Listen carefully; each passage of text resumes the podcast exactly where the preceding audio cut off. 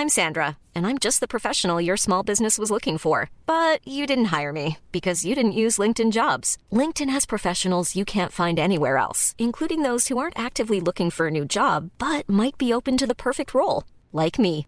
In a given month, over 70% of LinkedIn users don't visit other leading job sites. So if you're not looking on LinkedIn, you'll miss out on great candidates like Sandra. Start hiring professionals like a professional. Post your free job on linkedin.com/people today. Bonjour à tous et bienvenue dans le Rendez-vous Jeu, l'émission bimensuelle où on vous résume toute l'actu du jeu vidéo et de l'industrie du gaming. C'est parti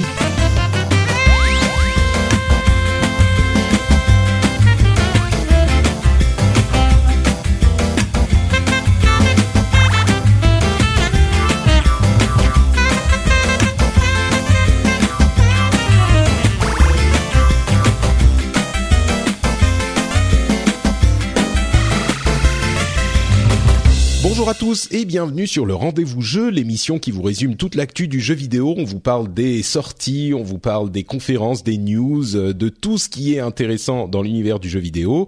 Je suis Patrick Béja et aujourd'hui on a un épisode, bah, je sais pas, un petit peu spécial. Normalement, euh, ceux qui suivent bien le, la périodicité de l'émission se souviennent qu'il n'y a pas d'épisode normalement aujourd'hui et pourtant on est là quand même parce qu'il y a juste trop de trucs et je pouvais pas vous abandonner euh, je suis un petit peu comme Rick Astley en fait. Euh, je never gonna give you up. Mes auditeurs sont euh, ce qu'il y a de plus important pour moi dans la vie. Oui, oui, de, de toute la vie. et le rire malicieux que vous entendez est celui de Johan Tirapati qui nous rejoint encore une fois après nous avoir parlé de Destiny il y a quelques semaines. Comment tu vas, Johan? Bah, ça va très bien. Toujours un plaisir d'être dans l'émission, donc tout roule. Ça, ça, me fait plaisir de t'avoir aussi. Et je disais rire malicieux. On comprend bien que euh, c'est parce que tu as joué à, à Mario euh, Odyssey et que donc ta vie est, est, est, est remplie d'une joie euh, absolument indescriptible. C'est exactement ça. Oui. Ouais, tout à fait. Bon, bah on va vous parler effectivement de Mario Odyssey. Euh, on va vous parler un tout petit peu d'Assassin's Creed euh, Origins euh, qui a de, de, bonnes reviews et que euh, Johan a un petit peu essayé, mais enfin pas, pas autant que Mario. Donc ça va être principalement Mario, c'est ça? C'est ça. Et on va également vous résumer un petit peu la conférence euh, de Sony de la Paris Games Week euh, qui vient tout juste de se terminer il y a genre 20 euh, minutes donc c'est tout chaud et c'est vrai qu'il y avait on s'attendait pas forcément à énormément de choses. Moi j'avoue que j'ai été assez agréablement surpris quand même parce qu'il parce qu'il a été présenté. Donc euh, je sais pas juste en deux mots toi est-ce que tu as, été agréablement surpris ou plutôt déçu de cette conférence? Ouais, Plutôt surpris surtout quand on fait le rapport avec ce qu'ils ont présenté à l'E3. C'était, on va dire, d'un calibre euh, équivalent, voire supérieur. Ouais, c'est ça, et, et c'est vrai que généralement ces conférences-là sont euh, bon des petites conférences locales où il y a moins de, de gros titres. C'est pas que là il y avait des trucs incroyables, il y avait beaucoup d'updates, mais quelques trucs intéressants quand même. Et, et puis surtout, on est à, à, un mois, cinq semaines de la PlayStation Experience euh, qui, qui a lieu début décembre depuis quelque temps, et du coup ils doivent en garder sous le sous le coude quand même euh, pour la PlayStation Experience. Et donc, on s'attend pas à ce qu'il y ait des choses intéressantes dans les conférences d'avant. Mais bon, là, visiblement, euh, ils avaient de quoi alimenter. Enfin, en tout cas, moi, j'ai été agréablement surpris. On va vous en parler dans un moment. Mais avant tout, Johan, euh, impression sur Mario Odyssey qui est sorti il y a quelques jours de ça, euh, le deuxième gros jeu de l'année sur la Nintendo Switch. Euh, toi, tu as tu, ta relation à euh, Mario, à Nintendo, à la Switch pour mettre un petit peu le cadre, c'est quoi? Alors, ma relation à Mario, c'est que un jour, j'étais pas très, j'étais très jeune, hein, je suis pas très console, ouais. et j'ai vu tourner Mario 64 euh, à Noël. Donc c'était le cadeau de mon cousin et j'ai économisé un an et je me suis privé de repas un an pour économiser les sous du midi pour m'acheter. Euh, donc c'est la première console que je me suis acheté moi-même avec euh, Mario 64. Et oui, donc c'est vraiment un jeu, euh, une série de jeux qui est euh, qui est vraiment très très cher à mon cœur. Donc toute la série des Mario vraiment 3D, voilà, c'est je les aime tous beaucoup et j'attendais celui-là avec un petit peu d'appréhension. Euh, mais j'étais quand même déjà assez confiant de ce que j'avais vu. Donc euh, voilà, j'étais, on va dire, bien euh, formaté pour, pour aimer le jeu. Euh, D'accord. Bah, moi, je suis un petit peu dans la situation euh, du des Mario 2D plutôt. Euh, moi, ma, mon premier choc, bon, je jouais à Super Mario Bros en, en arcade carrément, donc ça remonte. Mais mais mon vrai premier gros choc d'amour avec Mario, c'était Super Mario Super Mario Bros. Et et c'est vrai que sur c'est un jeu que je refais euh, avec plaisir régulièrement et les jeux 3D euh, type 64, Sunshine, Galaxy, etc. C'est un petit peu moins ma ma comment dire pas ma tasse de thé. Je les aime beaucoup aussi, mais euh, c'est j'y suis moins habitué et puis c'est moins mmh. mon mon mon truc. Et donc j'attendais aussi Mario Odyssey avec un petit peu d'appréhension, mais beaucoup d'espoir. et en plus de ça, si on met euh, tout ce qu'il y a autour de la Switch, dont on a déjà parlé, qu'on va pas euh, ressasser encore une fois, encore qu'on en parlera peut-être un petit peu tout à l'heure avec les les premiers résultats et les estimations revues euh, de vente de Switch de Nintendo, mais effectivement, il y a y avait beaucoup d'anticipation autour de ce titre.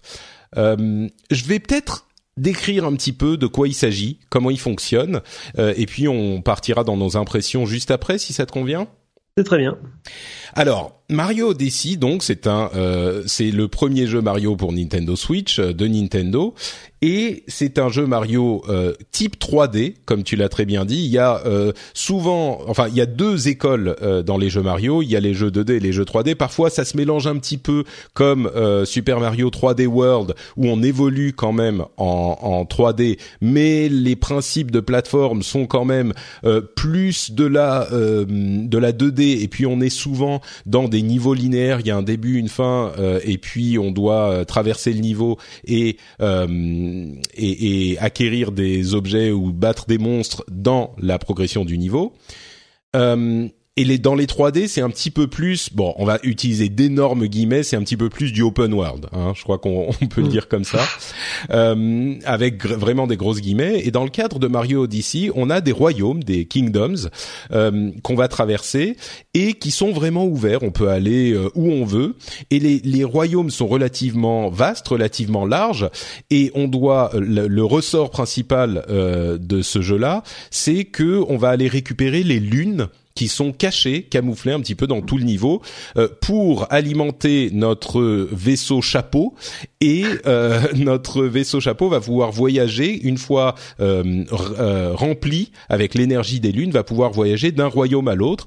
Donc, à chaque fois qu'on arrive sur un royaume, il y a une petite mission à accomplir en quelque sorte. Il y a les méchants sbires de, de Bowser qui ont qui, qui, qui foutent le bordel d'une manière ou d'une autre. Et euh, on peut donc on doit donc les corriger. Et puis ça change un petit peu l'ambiance du royaume. Et on passe au royaume suivant. Euh, bien sûr, euh, ce qui est très clair tout de suite, c'est que on peut explorer le royaume euh, sur lequel on est bien au-delà de cette première étape de la de la chose qu'il faut faire sur ce royaume. Et il y a beaucoup de lunes à récupérer de différentes manières. Alors parfois c'est de l'exploration, parfois c'est du platforming, parfois c'est des petits puzzles à résoudre, etc. Alors ça c'est la partie de mécanique du jeu. L'autre partie c'est vraiment, enfin pardon, c'est la partie de progression jeu, mais l'autre partie c'est la partie mécanique vraiment. Et cette euh, cette euh, euh, feature, cette capacité qu'a Mario de euh, capturer les ennemis avec son petit chapeau qui s'appelle Capi, qui est un chapeau euh, intelligent, euh, qui est le partenaire de cette aventure. Et quand on jette le chapeau sur un ennemi, dans on va dire 80 ou 90% des cas, on peut contrôler cet ennemi et donc bénéficier de ses capacités particulières. J'ai entendu des gens le décrire comme un jeu Mario où on aurait des, des dizaines et des dizaines de costumes Mario différents qui ont chacun des capacités euh, différentes. Je pense que c'est une description qui est pas totalement euh, fausse. Euh, donc voilà pour le pour le décor posé. Johan, toi, quelles sont tes impressions sur le jeu? Qu'est-ce que tu en penses? Alors, bah déjà, c'était vraiment un bonheur en fait de, de reprendre la main comme ça sur Mario. c'est un genre de jeu, donc le platformer 3D, qui est quand même, on va dire, un peu en voie de disparition. Euh, les productions en général euh, sont plutôt de l'ordre du, du, jeu indé ou, en tout cas pas des triple A. Et du coup, euh, moi, c'est un genre que j'aime beaucoup. Et c'est légèrement que vis-à-vis de ça. Et du coup, bah, c'est c'est un peu facile, on va dire, de m'avoir sur ce genre de, hmm. de mécanique là. Ouais, t'es client à la base, quoi. voilà. Après, donc sur l'approche, j'avais été un tout petit peu refroidi au cours de ma progression dans l'histoire, dans le sens où j'avais vraiment cette sensation de linéarité, c'est-à-dire donc effectivement, on est allé dans un monde, on poursuit Bowser, euh, on résout quelque chose et puis on passe au monde suivant. Et, euh, et finalement, ça, ça me paraissait un petit peu linéaire, en plus d'être très facile. Enfin, je, sais pas comment tu l'as ressenti, mais ces premières lunes qu'on récupère sur chaque monde, euh, vu qu'il y a énormément de lunes en fait euh, dans chaque monde, le fait, le simple fait de se balader dans le monde va faire qu'on va croiser une, deux, trois, quatre, cinq, voire euh, voire plus euh, sur le chemin du boss. Disons qu'il n'y a pas, il y a effectivement pas énormément de difficultés mécaniques, ni même pour retrouver les lunes, pour passer au royaume suivant. Euh, ce qu'on peut dire, c'est que euh, moi, par rapport à ça, j'ai à chaque fois que je passe un, un royaume, euh, enfin sur les premiers en tout cas, j'avais l'impression d'être hyper malin, tu vois. Je j'observais un petit peu euh, à droite à gauche, je regardais, je trouvais plus de lunes que celles qui étaient absolument évidentes. Et un truc qui est assez surprenant, euh, c'est que tu, tu te balades. On va pas spoiler hein, le jeu, mais bon, enfin, on va en parler quand même, mais, mais sans spoiler, donc vous pouvez écouter, à moins que vous vouliez vraiment tout découvrir par vous-même. Mais un truc qui est qui est marrant, c'est que tu te balades, tu fais le truc, tu, tu as suffisamment de de, de lunes. Et puis tu regardes, euh, tu te dis ouais là j'ai été malin, j'en ai genre il en fallait 10, j'en ai j'en ai 15. Donc euh, ouais, je dois être quand même un petit peu euh, tu vois au aux trois quarts de de de toutes les lunes qu'il y a. Et puis tu vois le nombre de lunes qu'il y a dans ce royaume et, et puis c'est pas c'est pas 20, c'est pas 30, c'est genre 60 qu'il y en a. Donc tu mm. te dis mais euh, mais mais où elles sont quoi? C'est pas possible. Donc euh, ça c'est assez assez surprenant la première fois. Ouais, donc voilà, moi j'ai parcouru, on va dire, toute l'histoire de manière, enfin j'ai traversé euh, de manière assez, euh, dire, sans vraiment me, me creuser, me, creuser la tête. Et donc du coup j'ai pu voir les crédits de fin et en fait il se passe quelque chose à la fin qui euh, te relance, on va dire, dans, dans le monde avec de nouvelles choses à découvrir. Donc je pense que c'est pas c'est pas propre à Mario Odyssey. Je pense que c'est un peu comme ça dans, dans les autres Mario. C'est un peu toujours le cas. Ouais. Dans la plupart des Mario, tu finis le jeu, mais enfin c'est genre t'es à la moitié quoi. Mais t'as as vraiment un texte qui te pousse à continuer, hein, qui te dit ouais euh, hmm, va, va, va, voir euh, par, par, ici par là et donc t'as plus de lunes, donc t'as d'autres lunes qui se rajoutent au monde que tu t'avais pas accès avant. Et, euh, et c'est là qu'on découvre en fait qu'il y a un vrai challenge dans le jeu. Donc il y a certains euh, euh, modes de jeu, on va dire, euh, qui sont revisités en mode plus difficile. Je vais pas en dire beaucoup plus de peur de spoiler, mais mais du coup là, je j'ai passé, en fait, c'est assez parfait parce que j'avais mon, émerveillement sur, euh, voilà, je joue un, un platformer 3D, c'est Mario, donc j'étais tout, tout content, malgré que ce soit trop facile. Et le temps que s'estompe, on va dire, euh, juste euh, la simplicité d'avoir accès à, ce jeu-là, bah, j'avais maintenant accès à du, à du challenge qui, qui me stimulait en fait d'un point de vue gameplay, d'un point de vue challenge. Euh, donc, tu es satisfait à ce point ah, de vue là, aussi, je, suis, euh... je suis vraiment satisfait. Donc là, pour euh, pour dire un peu où j'en suis, j'en suis à 260 lunes. Je crois qu'il y en a 800 ou quelque chose comme ça. Ouais, même plus. 600 ou voilà quelque chose comme ça. Et du coup, j'ai encore énormément de choses à faire. Effectivement, comme tu le disais, il y a des mondes que j'ai déjà retournés de fond en comble, et je vois que j'ai même pas fait un dixième des lunes dessus. Et, et, et quand, quand j'en trouve une nouvelle, je dis mais comment je suis passé à côté de celle-ci euh, Elle était super évidente. Ou au contraire, je vais tomber sur un challenge que j'avais loupé et qui est hyper euh, chouette à faire. Donc euh, j'ai encore de, de, belles heures de jeu devant moi sur ce sur ce titre-là. Donc là maintenant que je l'ai, on va dire rushé entre guillemets, il va passer en mode pique-nique, c'est-à-dire que vu le nombre de lunes, c'est ça s'adapte très bien à des sessions plutôt courtes. On va se dire bon bah je l'allume, je vais faire une ou deux lunes et, puis hop, je, je, passe sur un autre jeu ou je, je fais autre chose. Donc, euh, donc je sais qu'il va me tenir euh, encore euh, hmm. quelques mois facilement. Ouais, ouais. C'est vrai qu'il y a, y a des gens qui se plaignent de cette de cet aspect. le nombre de lunes est trop élevé et du, du, coup ça fait un petit peu liste à remplir. Moi, jusqu'à maintenant, en tout cas, j'ai pas fini la, la première partie narrative. Il doit y avoir quoi, une dizaine d'heures sur la la, enfin la première le, la première partie et puis euh, et, puis après donc ça continue. Mais donc j'ai pas fini cette première partie, mais le truc c'est que les lunes c'est pas des listes à la jeu open world classique, euh, enfin style Assassin's Creed ou, ou, Dieu sait quel jeu ou euh, Horizon ou ce genre de truc. C'est plutôt des, des motivations pour aller faire des activités. Et il y a mille activités différentes et toutes sont sympas et toutes sont originales. Enfin, jusqu'à maintenant, en tout cas, j'ai pas refait deux fois la même chose et à chaque fois, c'est des trucs intéressants et sympas à faire. Donc, je sais pas ce que t'en penses, mais moi j'ai pas eu l'impression de euh, de me dire ah bah j'ai encore 150 euh, lignes à, à devoir trouver, 150 euh, lunes à devoir trouver, et du coup ça va me ça va me me saouler quoi. Ouais, non, exactement. On est très loin des, des noix de, enfin des Korok euh, dans, dans Zelda. Euh, voilà, c'est un petit peu ce que pensent les gens. Euh, et puis donc du coup, on a en fait dans le, via le menu pause, on a clairement la liste, enfin une liste vide. tu vois le nombre de lunes qu'il y a d'accessibles sur le sur le monde. Donc la liste est vide et donc elle se remplit au fur et à mesure que tu trouves les lunes, bien sûr, mais tu peux, donc tu as différents moyens d'avoir des indices. Donc il y a un perroquet sur chaque monde qui te donne un titre, parce que chaque, un peu comme dans Mario 64, chaque, chaque lune a, son titre, qui donne en fait un indice sur comment la, la débloquer. Euh, et donc tu as un perroquet qui te donne de temps en temps euh, des titres, donc tu les vois s'ajouter à ta liste en grisé, donc ça veut dire que tu, tu l'as dans ta liste, mais tu, tu l'as pas encore trouvé. T'as aussi euh, un moyen d'acheter pour 50 euh, pièces, donc c'est rien du tout, euh, un point sur la map. Donc en gros, Todd va, te, va t'indiquer un point sur la map. Donc tu peux voir la map à tout moment et voir que à cet endroit-là, il y a une lune quelque part. Donc après à toi de d'aller chercher si c'est une énigme.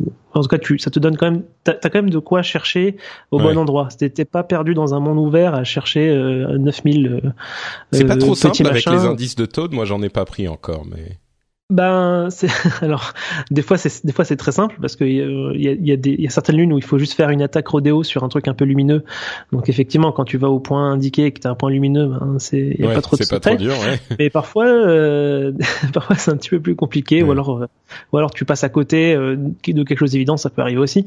Mais euh, mais bon, en tout cas, ça te permet quand même de toujours progresser, c'est-à-dire de pas être coincé vraiment trop longtemps sur sur il me manque une lune. ouais, ouais, c'est sûr. voilà. Mais voilà, c'est une, une, petite assistance. On peut s'en passer aussi si vraiment on veut, on veut tout trouver tout seul. Euh, mais en tout cas, ça te permet voilà d'avoir une progression constante. Et puis il y a tellement de lunes de toute façon que, que voilà, c'est pas. Et puis c'est toujours. Mais en fait, le truc qui moi m'a le plus euh, plu, c'est et qui qui me fait euh, penser que les gens qui disent ah mais c'est que des listes à remplir, on, on en fait, ils ont trop à l'esprit les jeux euh, monde ouvert avec effectivement des listes à remplir. C'est encore une fois ce que je disais tout à l'heure, le fait que pour chaque lune, c'est des trucs sympas à faire. C'est pas juste des trucs, enfin de mon expérience en tout cas, ça se trouve ça change après, mais c'est pas juste euh, bon bah collectionner les 60 euh, 000 les, les 60 artefacts répartis dans le monde qu'il faut juste trouver. Et c'est des encouragements à aller faire des trucs sympas dans le jeu, quoi. Ouais, tout à fait. En fait. Euh, il faut il faut un peu mettre euh, séparer séparer les deux mécaniques c'est-à-dire que dans un monde ouvert on a euh, tout un gameplay avec une histoire avec des objectifs bien précis et ces éléments à aller fouiller et chercher c'est des choses annexes là ici c'est l'activité du jeu c'est-à-dire que le hmm. but c'est de d'aller trouver les lunes donc on n'est pas sur une activité annexe euh, fait à la va-vite. Là, c'est vraiment des objets qui, qui, sont faits pour être trouvés, donc qui poussent à faire de la plateforme, à résoudre des petites énigmes, ce genre de choses-là. Et, et, moi, à chaque fois, j'en ai plus, genre, je sais pas, je dois être à 120 lunes. Et comme je disais, il n'y a pas eu deux fois le même truc à faire, quoi. Donc euh, parfois c'est très simple, il faut aller quelque part et, et, et aplatir un truc et voilà, ou juste, enfin, parfois c'est très simple, c'est sûr, mais euh, c'est généralement intéressant. Et, et ça nous amène à un autre élément du jeu qui est vraiment euh, enchanteur. Euh, c'est justement le à quel point il est enchanteur. Et ça, c'est difficile à décrire ou à expliquer. C'est un, un design qui, Enfin, je sais pas, les, les, quand tu contrôles un des ennemis, à chaque fois, c'est un truc sympa, c'est une mécanique euh, qui est différente de la mécanique de contrôle de Mario, et c'est un, un, ils sont tous agréables et marrants et différents. Il y, a pas de remplissage en fait, j'ai l'impression. Euh, encore une fois, jusqu'à maintenant. Et puis surtout, ça, ça, enfin, ça donne, ça donne le sourire, quoi. C'est, je, je sais pas, c'est une question de design, de, de, de, d'animation, de son. les, les, les sons sont vraiment euh, recherchés et agréables et sympathiques. Et euh, c'est enchanteur, c'est charmant, c'est, c'est souris, souris, souricifiant, sourifiant. Tu vois, ça. Moi, j'ai la première créature que tu contrôles, c'est une euh, une euh, euh, grenouille et tu vois la grenouille avec le chapeau de Mario et la moustache, et elle saute un petit peu partout, mais tu peux pas t'empêcher. C'est la première fois que j'ai une expérience où vraiment je me dis c'est un plaisir d'enfant. Tu vois, j'ai 44 ans et je, quand je joue à ce jeu, je retrouve un plaisir que j'imagine, tu sais, le plaisir innocent et enchanté d'un enfant qui découvre un truc qui lui fait plaisir. Et pourtant, Dieu sait que je suis pas vraiment cynique, mais enfin, ce genre de truc, ça me parle pas du tout généralement. Quoi, c'est vraiment genre, euh, oh mon, la Madeleine qui me fait me revenir en enfance et qui me rappelle comment j'étais quand. Moi, c'est vraiment pas pour moi.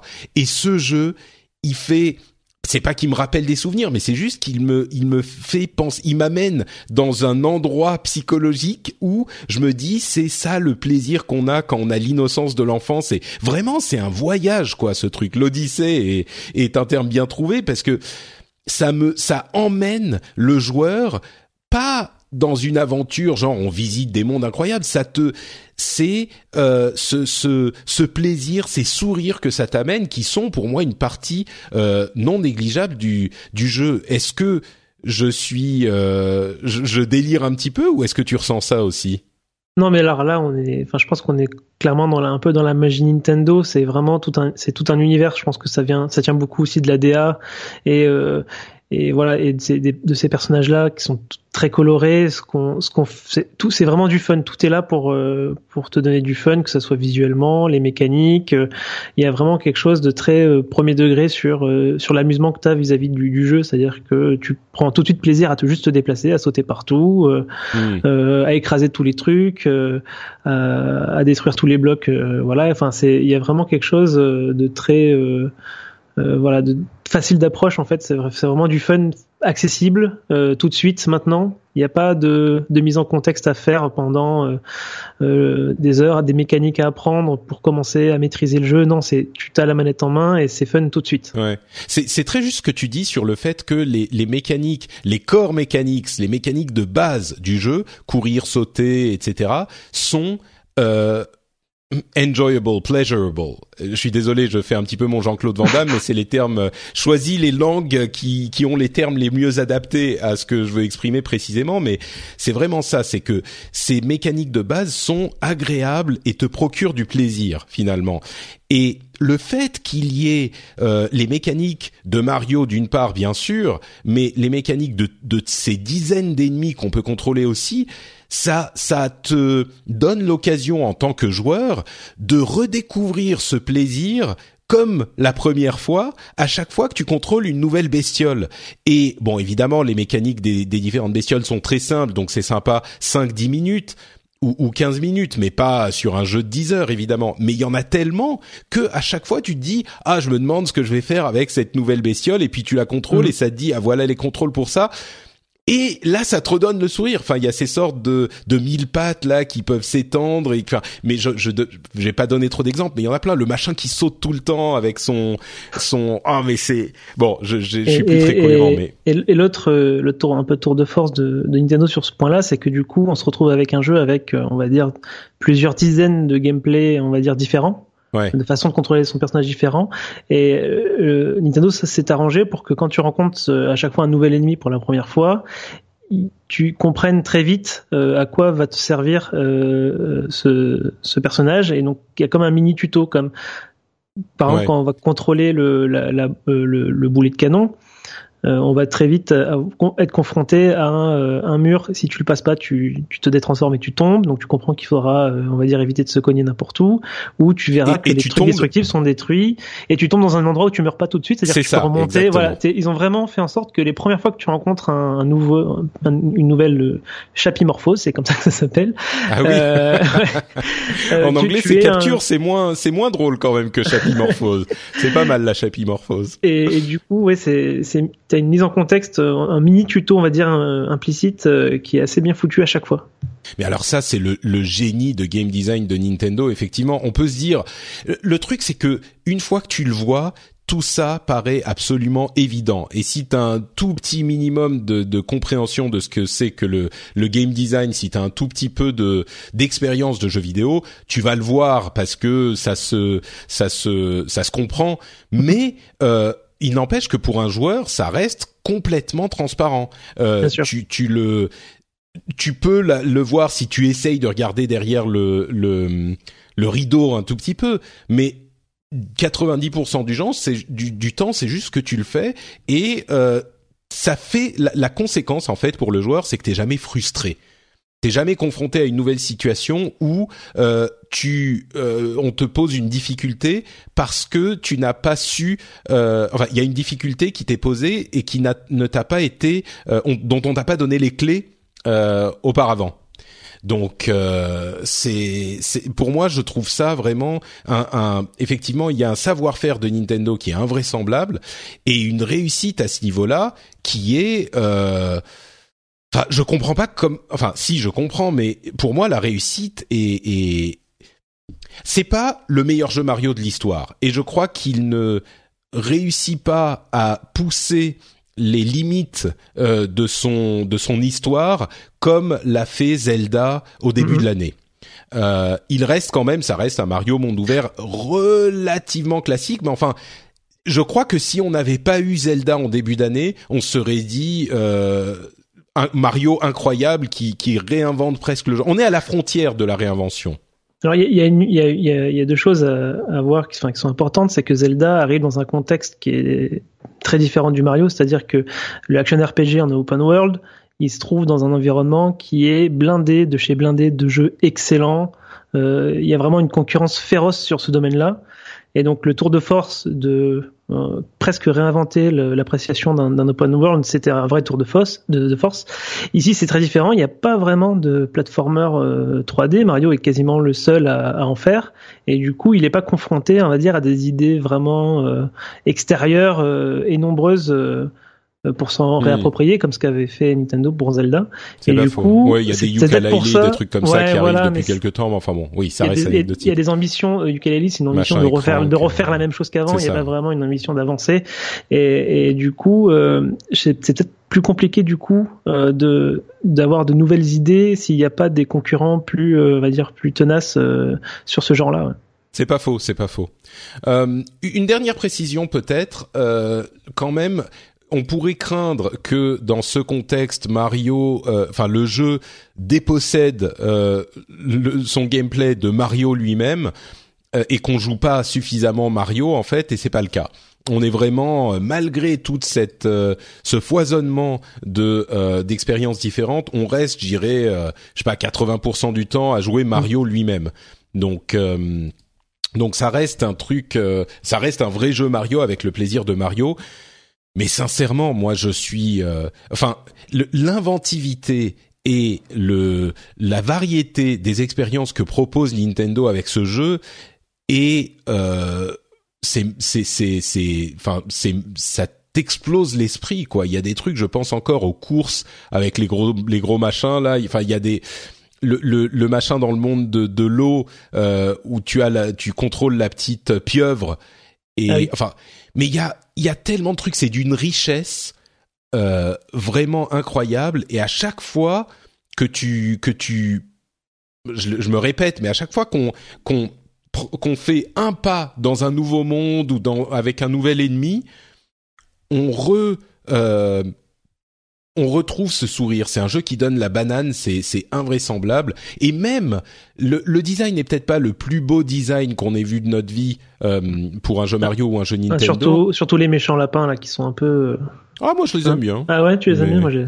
Non je pensais plus je pensais plus au monde euh, au monde des sombreros ou au monde de New York là enfin de New Donk. Euh, ah t'aimes pas le monde de New York finalement? Bah je l'aime bien j'aime tout bien mais mhm. je trouve qu'il n'y a pas, euh, par exemple, je, je, pense toujours à Mario 3D World euh, sur Wii U, dont euh, les auditeurs se souviendront que je disais que c'était pour moi un, des, un jeu vraiment où on voyait, entre autres qualités, le la puissance du design simple de Nintendo graphique.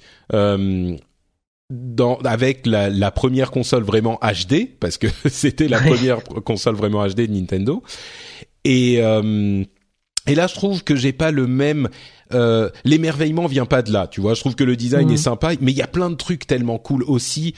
Euh, les voix des habitants des différents royaumes, les costumes que peut que peut porter Mario. Il y a il y a plein de choses et encore une fois, il y a des pièces différentes par royaume et elles sont toutes cachées dans le monde en plus des lunes. Et ça aussi, c'est des l'occasion d'aller parcourir, explorer et tomber sur des trucs super surprenants enfin, j'ai l'impression que la seule raison pour laquelle Mario Odyssey n'est pas le jeu de l'année pour moi direct, c'est qu'il y en a tellement d'autres qui sont aussi des jeux de l'année en fait. Encore une fois, c'est l'Axiom 2017, c'est une année tellement incroyable que euh, on, même un jeu comme Mario Odyssey, je suis pas complètement bon. Faudra que je continue à jouer, mais je suis même pas complètement convaincu qu'il soit euh, pour moi jeu de l'année, alors qu'il m'enchante et qu'il m'émerveille. Donc euh, c'est c'est pour moi un, clairement une réussite euh, une réussite comme je dis parfois avec ces jeux qui me qui me m'enchantent une réussite totale quoi. J'ai j'ai très peu de choses à lui reprocher. Mm. À la limite, les contrôles, les contrôles euh, mouvement, les motion control, qui sont un petit, qui sont pas pratiques, à moins d'avoir spécifiquement les deux manettes, une dans chaque main. Et ça, j'adore pas contrôler le jeu comme ça. Et il y a quelques trucs, petits trucs que tu peux pas faire sans qui sont pas vraiment nécessaires, mais bon, je trouve que c'est un petit peu poussé, euh, c'est un petit peu poussé au forceps, quoi. Oui, je pense que les choses qu'on peut pas faire, c'est juste euh, un, chapeau à contrôler. Euh, enfin, c'est, je sais pas, moi j'ai. C'est genre le chapeau vers le haut, le chapeau vers le bas, ou le chapeau qui. qui... Ah oui, d'accord tu vois, il y a ces deux trucs et le chapeau qui va qui va euh, euh, comment dire euh, viser les ennemis automatiquement. Ouais. Voilà, mais c'est le J'ai seul. Joué sans, voilà. Ouais. donc donc voilà pour moi. Un, un, un, excellent jeu. Je sais pas si on fait pas vraiment de notes, mais il est concurrent pour jeu de l'année. C'est juste que je suis pas sûr, vu qu'il y en a beaucoup d'autres. Est-ce que c'est c'est le cas aussi ou, ou moins pour toi? Non, moi j'ai j'ai déjà, euh, déjà bien arrêté. Il va avoir du mal à, à se faufiler.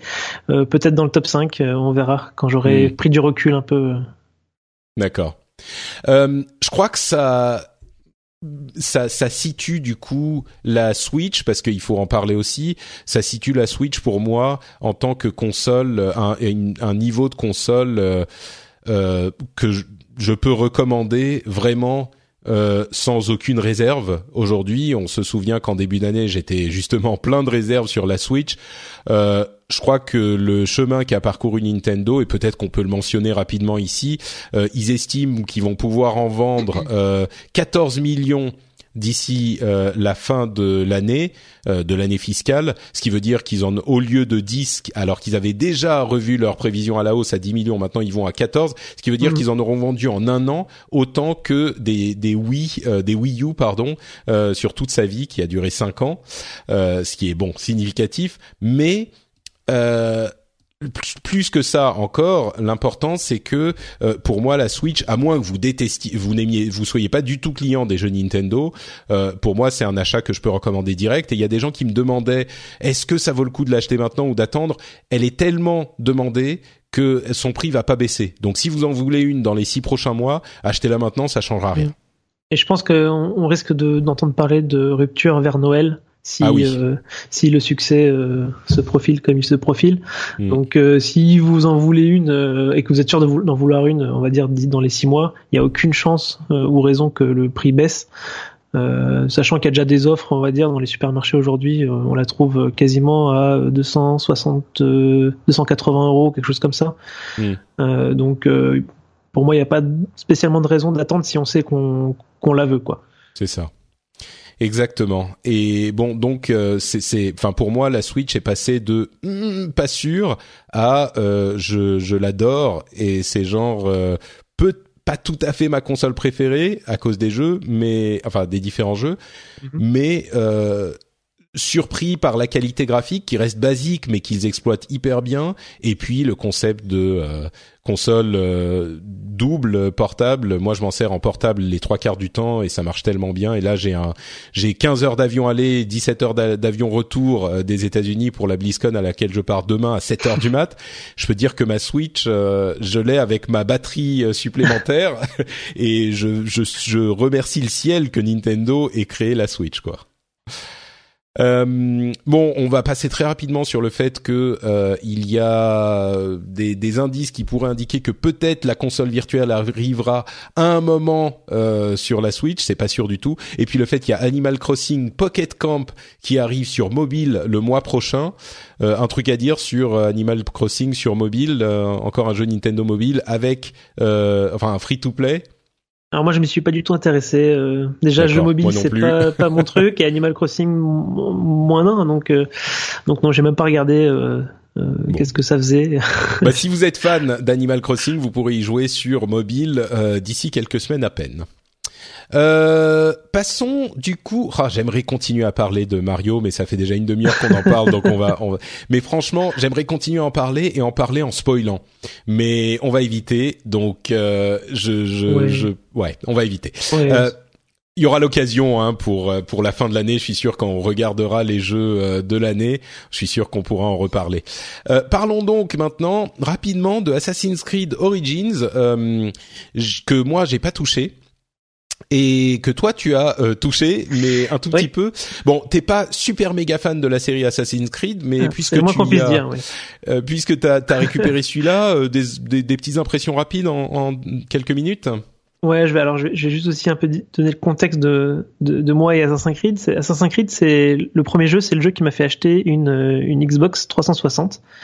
Euh, qui était ma première console HD et tout ça. Donc, euh, on va dire que sur le concept, je suis assez client de ce, de ce type de proposition. Euh, puis j'ai plus ou moins essayé à peu près tous les Assassin's Creed, euh, à quelques exceptions, et à chaque fois, euh, je suis assez stop, j'ai stoppé très rapidement. Le seul que j'ai fini, c'est Black Flag que j'avais beaucoup aimé, et ça tombe bien parce que il me semble que c'est la même équipe qui a fait du coup Origins. donc la première chose à dire, c'est que c'est clairement pas euh, le reboot ou euh, on va dire le renouvellement complet de la, saga euh, comme certains auraient aimé ou, l'ont vendu à un moment de, de la communication. Rappelons que effectivement, c'est ils ont pris une année de pause. Euh, il n'y avait pas d'Assassin's Creed l'année dernière, alors que les années précédentes, depuis le premier, il y en avait un comme un métronome tous les ans. Donc, euh, on pouvait être en droit d'espérer que le jeu revienne avec euh, des changements substantiels. Voilà, donc cette fois-ci, on est dans, dans l'Égypte.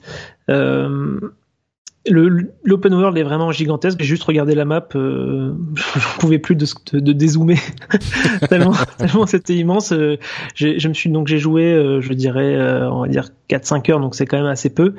Euh, mais déjà, ce que je peux dire, c'est que euh, la, la, modification qu'ils ont fait sur les combats, donc en fait, euh, pour résumer, les combats avant dans Assassin's Creed, c'était un peu des combats. Excuse-moi, il faut que je note que tu dis Assassin's Creed. Ouais. Assassin's Creed. non, mais, Assassin's Creed, mais non, mais tu fais comme tu veux. oui, donc du coup, les, les combats tels qu'ils étaient avant, c'était assez magnétique, c'est-à-dire qu'il y avait des, des ennemis qui se plaçaient autour de nous et qui attaquaient un peu les uns après les autres, un peu à la manière d'un Arkham où il fallait donc appuyer sur des touches pour contrer ou pour attaquer, etc. Et c'est un système de combat qui, qui me déplaisait, qui, enfin, qui me déplaît énormément. Je, je déteste vraiment ce, ce type de, de gameplay là. Et, Hérétique. Moi, c'est bah, Arkham, c'est ma cam. Même dans Arkham, j'aime pas. D'accord. Euh, hmm mais euh, et du coup voilà le changement qu'ils ont fait donc maintenant c'est un, un, style un style de combat on va dire plus classique euh, on va dire je vais je vais dire euh, à la Dark Souls mais juste pour euh, pour qu'on voit le, le type de coups c'est-à-dire qu'on donne les coups ils sont donnés tout de suite euh, si on a si on a loupé l'adversaire, on l'a loupé, alors qu'avant c'était un peu magnétique, c'est-à-dire que quand on donnait le coup, hmm. le, le, personnage faisait le, le, chemin pour euh, pour aller frapper. Et, du coup, si tu mets si tu mets un grand coup d'épée sur un groupe d'ennemis, euh, c'est genre l'épée qui traverse les modèles 3D des ennemis, et les trois ou quatre ennemis vont être vont être touchés, vont, être touchés par l'épée, ils vont prendre les dégâts du truc, d'accord. Exactement, c'est ça. Et du coup, donc on a le bouclier, on peut faire des, des parades, on peut esquiver, donc on a des, une espèce de petite roulade du coup effectivement un peu comme dans Dark Souls. Enfin moi je on retrouve un peu les, les mouvements on va dire que ce que tu peux constater de, Dark Souls. C'est pour ça que j'utilise Dark Souls. C'est pas pour la difficulté ou quoi. Je précise quand même. Euh, et du coup voilà ça donne des combats beaucoup plus dynamiques et beaucoup plus variés parce qu'on peut avoir plusieurs types d'armes. Donc on peut avoir des armes à deux mains, euh, euh, deux armes dans chaque main, etc. Et ça donne des, des façons de bouger, des façons de se battre assez différents. Et là, j'ai pris vraiment beaucoup de plaisir juste à me battre, alors qu'avant, c'était dramatique, mais moi j'aimais bien grimper, être un peu en mode furtif. Et dès que je me faisais repérer, le jeu devenait vraiment une plaie puisque j'aimais pas le, style de combat. Et donc là, c'est tout mmh. l'inverse. C'est, je vais même des fois provoquer des combats juste pour, voilà, pour m'amuser un petit peu de ce côté-là. Et moi, ça change complètement ma perspective du jeu euh, et d'un jeu que j'appréhendais beaucoup et une, une saga où euh, je testais chaque épisode en me disant, euh, en sachant que j'allais arrêter très rapidement. Là, euh, j'ai vraiment qu'une envie, c'est de m'engouffrer dans le jeu. Alors malheureusement, il arrive un peu en même temps que, que Mario et Mario a quand même pris un peu le dessus. Euh, mais euh, voilà, je vais, je vais. Mais t'es séduit quoi. Ouais, je suis complètement séduit. Euh, alors niveau scénario, je m'attends à rien du tout, donc peut-être que je serais surpris. Euh, tu t'attends à rien, donc tu seras agréablement surpris, c'est ça Pas forcément, pas forcément fan euh, des scénarios, on va dire, euh, d'Ubisoft en général. Euh, même si je suis de loin toute la méta-histoire de d'Assassin's Creed, c'est-à-dire le côté présent. Alors moi, je suis le mec bizarre qui aime bien le côté, les, ce qui se passe dans le présent. Aspergo, Aspergo, Aspergo, voilà. voilà. Donc tout, tout cette intrigue-là m'intéresse. donc là, j'ai passé 45 minutes à dans un ordinateur dans le jeu à lire des mails. c'est pas commun. Mais euh, mais du coup voilà, je suis. Donc il y a aussi cet élément de. Oui, bien sûr. Ouais. Qui, qui, ramène qui ramène à chaque fois dans chaque épisode, c'est-à-dire que euh, bon pour ceux qui savent pas, on est on joue quelqu'un dans le présent qui via une machine revit des souvenirs euh, euh issus d'un ADN et du coup donc là c'est une scientifique qui revit euh, qui revit on va dire euh, le, le la vie de Bayek, donc l'assassin de cet épisode-là. Et du coup, il y a des séquences où elle sort de l'animus où tu peux, voilà, où tu peux un peu recontextualiser, recontextualiser euh, ce qui se passe dans le présent et comment a mm. évolué, on va dire, euh, le conflit entre assassins et templiers euh, dans le présent. Et du coup, euh, le, le contexte historique, euh, on sait que beaucoup de gens attendent beaucoup justement de la de la partie euh, égypte ancienne et tout ce qui est ambiance, histoire, euh, etc. Est-ce que déjà en quelques heures tu as eu une euh, une impression, enfin tu peux donner une impression sur la manière dont c'est rendu dans les dans les rues, dans les, enfin parce que ne serait-ce que par exemple le fait qu'il n'y ait pas de hauteur ou, j'ai l'impression, tu vois, dans des petits villages égyptiens, à moins que tu montes sur les pyramides ou sur le Sphinx, euh, tu vas pas avoir énormément de hauteur ou tu vas pas. J'avais pas l'impression qu'on avait beaucoup de foule euh, dans le dans le jeu ou dans les démos qu'on a vus. Donc se perdre dans la foule, comme c'était le un petit peu le gimmick euh, des jeux précédents, c'est pas forcément possible. Ça donne quoi ça, tout ça? Alors, euh, je, comme je suis pas allé hyper loin et je, je sais pas s'il y a des villes, on va dire plus grouillantes plus loin, mais effectivement, c'est très défriché. Euh, il me semble qu'Ubisoft triche un petit peu sur, euh, donc historiquement, sur des tailles de bâtiments qu'ils ont exagéré pour pouvoir donner, un, on dire, un peu cette hauteur-là. Hmm. Euh, D'un point de vue historique, enfin, il y a, y a, quelque chose que je trouve top. Alors, je sais pas comment c'était rendu dans les anciens, mais donc euh, les personnages parlent anglais, évidemment, enfin en tout cas en, en, version originale. Euh, et certains mots sont gardés, des mots sont gardés de l'époque. je pense c'est des titres ou des. bah voilà. Donc du coup, tu as vraiment une sensation d'être plongé dans ce dans cette époque-là. Euh, tu rencontres des personnages euh, issus, on va dire, de, certains cultes religieux, donc tu comprends un petit peu comment. Euh, enfin, d'un point de vue, voilà, d'un point de vue historique, c'est quand même assez intéressant. Alors, j'ai pas forcément le recul ou les connaissances pour savoir ce qu'est-ce qui est accurate, enfin, qu'est-ce qui hmm. est comme comme ça l'était à l'époque ou, pas. ou pas. Visiblement euh, les, la, la, justesse historique, la réalité historique, enfin dans le cadre du jeu quand même, a été poussée jusqu'à avoir euh, au moins certains hiéroglyphes qui étaient euh, et, qui étaient exacts, dont, genre dans le sens, dont le sens correspondait à ce qui ce que c'était censé être. Donc euh, j'ai l'impression qu'ils se sont enseignés quand même. Surtout qu'il y a ce mode euh, exploration qui est censé arriver, peut-être qu'ils ils ont quand même poussé le truc quoi. Euh, J'aimerais rajouter quelque chose sur euh, l'exploration. J'ai un petit, peu, un petit peu zappé ça. Euh, les, les, jeux à monde ouvert Ubisoft sont souvent un peu décriés pour euh, le nombre de d'indicateurs qu'ils mettent à l'écran, avec tout qui brille, la carte qui t'indique où tu dois aller, et au final, tu passais plus de temps à suivre ton GPS, à suivre les points lumineux plutôt qu'à vraiment explorer l'open world. Et ça, on l'a, on l'a encore plus vu avec le dernier Zelda qui, lui, pour le coup, était un peu plus avare en indicateurs. Et on s'est rendu compte qu'effectivement, un open world, euh, avait plus à gagner à te donner des indicateurs visuels réels sur, dans le monde plutôt que d'afficher des pointeurs par-dessus euh, euh, la beauté, on va dire, du paysage. Et oui, du pour ceux qui n'y ont pas joué, le Zelda, effectivement, c'était basé beaucoup sur ah alors c'est en haut de cette montagne que je vois un truc, et donc dans la géographie du monde dans lequel tu te baladais, tu allais effectivement suivre la montagne, essayer d'atteindre la montagne en la regardant, et pas en ayant le GPS comme dans la plupart des open world classiques, quoi. Voilà. Donc euh, là, du coup, euh, sur le, quand tu.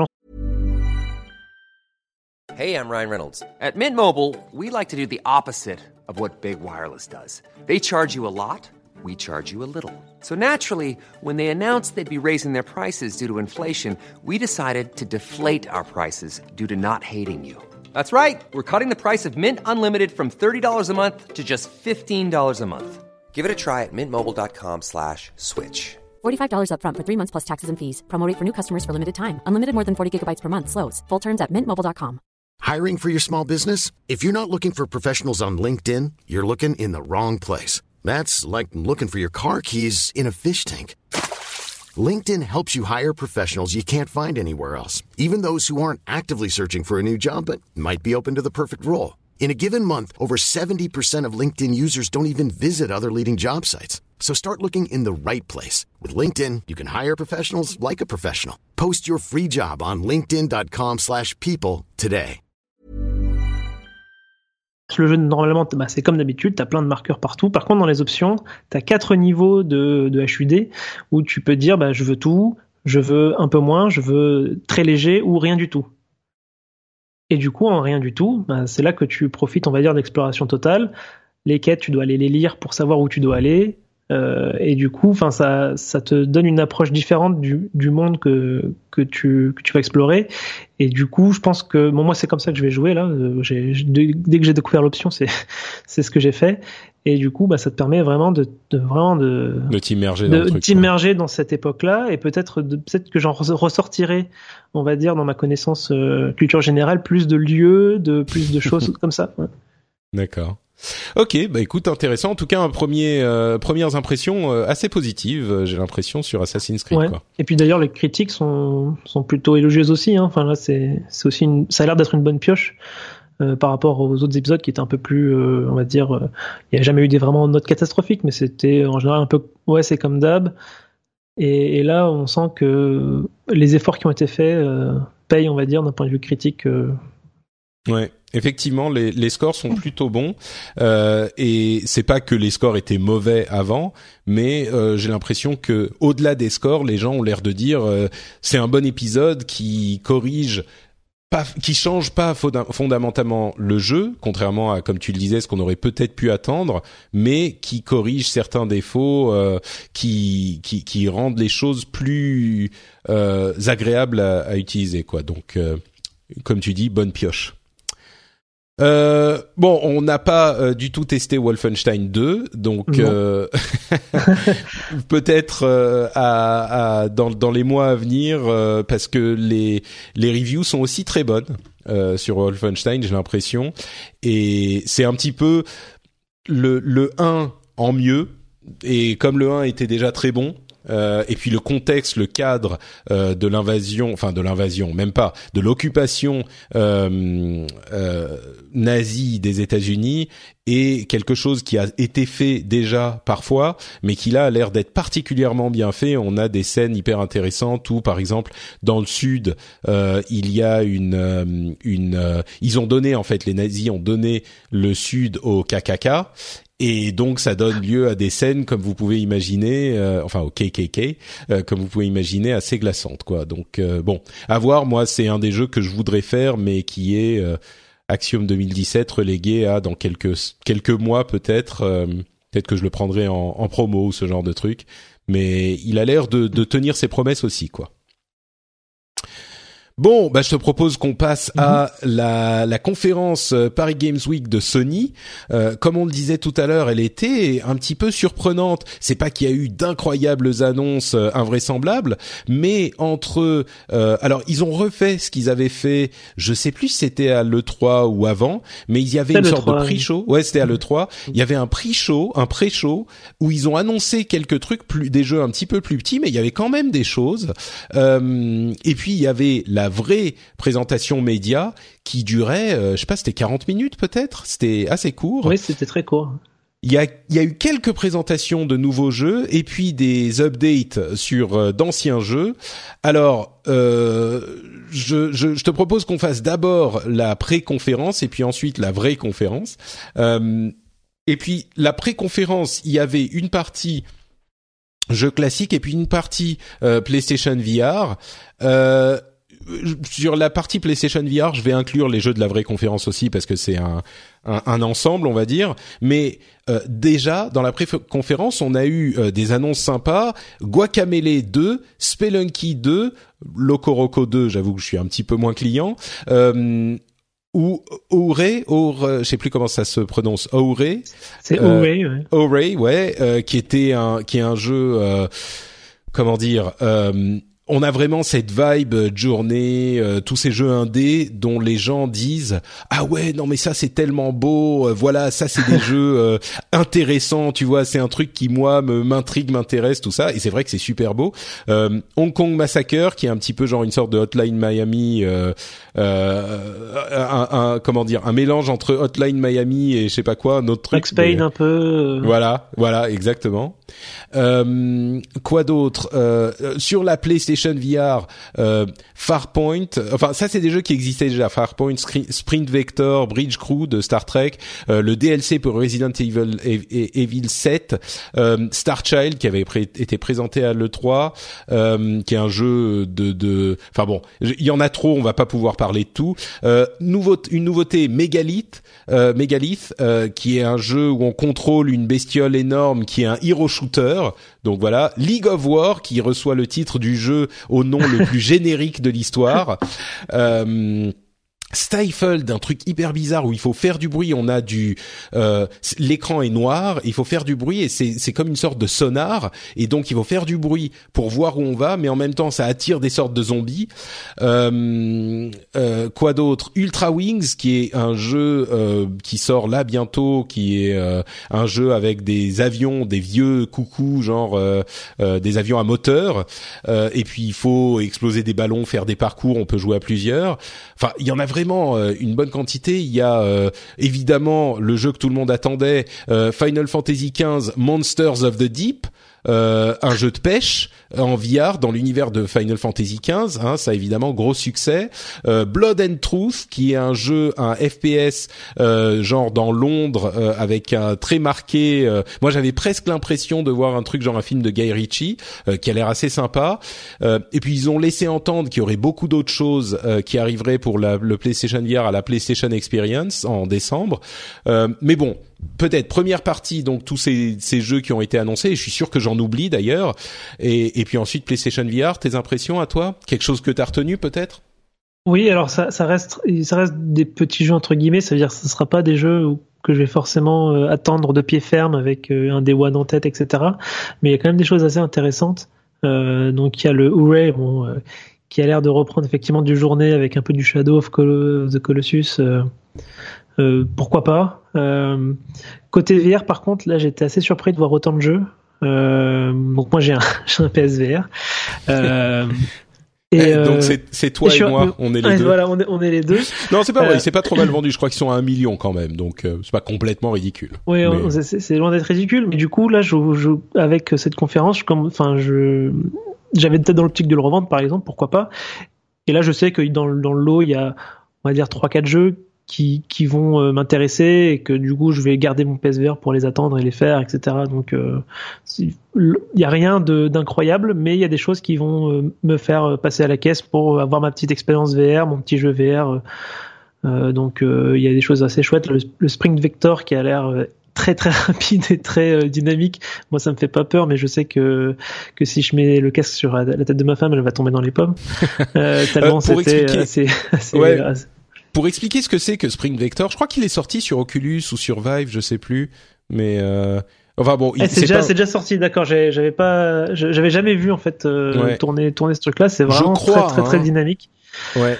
Alors c'est un jeu, c'est un jeu qui est comment dire entre euh, le parcours, la course, le, le roller et euh, je sais pas le cyberpunk quoi. C'est hyper euh, bizarre et on court et du coup en VR mais visiblement euh, ça ça fonctionne euh, ça fonctionne vraiment euh, bien et hum, comment dire, c'est un truc qui est assez inattendu en ouais, c'est Survive, c'est Sprint Vector, c'est dispo sur Steam.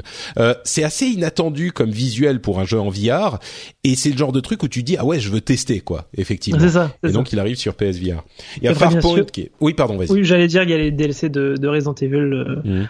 Euh, moi, j'ai beaucoup aimé euh, le jeu et donc euh, je l'ai fait en VR notamment et, du coup pas, pas de soucis sur ce jeu-là. En tout cas, moi j'ai beaucoup passé un bon moment même en VR.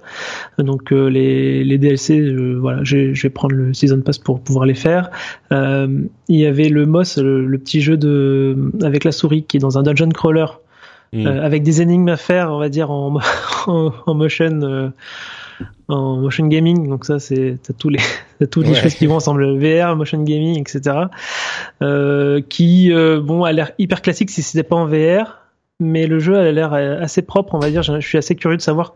J'ai pas encore fait de jeu, on va dire, de jeu euh, où tu n'es pas en vue euh, à la première personne en, VR encore. Donc j'étais assez curieux de voir, euh, de découvrir un jeu, on va dire plateforme où, où tu as un recul sur le personnage.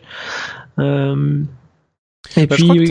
vas-y, vas-y. Oui, donc non, vas-y, je te, je te laisse euh, suivre. Bah pour pour alors rapidement sur les jeux euh, qui ont été annoncés donc dans cette pré-conférence les Guacamelee 2, Spelunky 2. Spelunky je l'ai jamais fait donc peut-être l'occasion euh, l'occasion de le faire et il y a des fans de Spelunky vraiment qui sont euh, complètement je suis sûr qu'ils sont en train de faire des des attaques d'apoplexie à l'annonce du 2 parce qu'il a été hyper hyper populaire. Guacamelee a sa fanbase aussi et c'est vraiment un jeu qui est marrant, c'est une sorte de Metroidvania.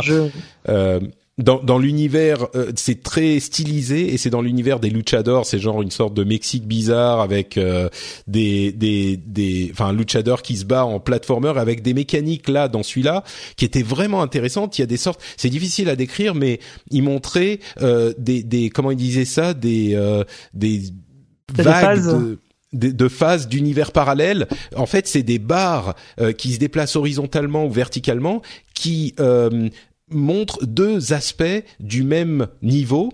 Et du coup, quand on est dans une zone de la de la de l'écran, eh ben le niveau, enfin la la, carte, l'écran est à certaines propriétés, genre les ennemis sont euh, euh, côté rouge. voilà. Euh, côté rouge, côté bleu. Donc. Euh, C'est ça. Et donc parfois il y a une plateforme qui existe ou qui n'existe pas, des ennemis qui sont là ou pas. Il y a un, une mécanique de grappin qui est disponible ou pas avec les accroches. Et, et vraiment, c'est l'écran. Genre, si vous imaginez, il y a trois barres qui font chacune un sixième de l'écran qui se déplace, et il faut rester dans la bonne barre pour faire ce qu'on veut faire à cet endroit. C'est des mécaniques intéressantes. Et puis il y a un coop, un mode coop qui a l'air bien foutu aussi. Enfin bref, il y a des trucs intéressants à ce niveau-là, mais effectivement, moi, ce qui m'a le plus, euh, enfin, ce qui m'a marqué, c'est cet aspect PlayStation VR où je me suis dit aussi.